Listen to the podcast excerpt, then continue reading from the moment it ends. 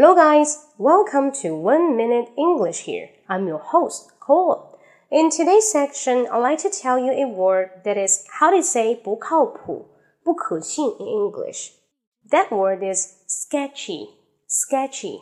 Sketch 素描的意思，它加了一个 y 呢，表示不靠谱，可以形容人或者一件事情不可信。OK，S K E T C H Y. Sketchy.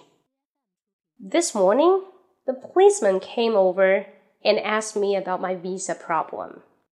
Um, I'm so worried about it. What can I do? Well, that sounds really sketchy because the United States because the United States officer they will never ever went to your home and say, "Hey, please show me your visa." That's impossible. Okay? 那在美国呢， 所有人，比如说警察不能直接到你家来问你要这个 visa，是不可能的。所以说那件事情听上去是非常的 sounds really sketchy，不靠谱，可能是你骗他这个朋友在骗他。Yeah，all right，so that's for today's sharing. That's sketchy. 那如果说你这个人很容易上当呢，你就是 sucker. You're a sucker. Okay, you can be a sketchy, but you need to have a sucker.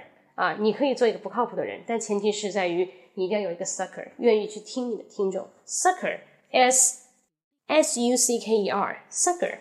好，大家喜欢的话呢，可以关注我的微信公众号“英语口语风暴”，英语口语风暴，打一个六即可进入我的直播间。See you next time，拜拜。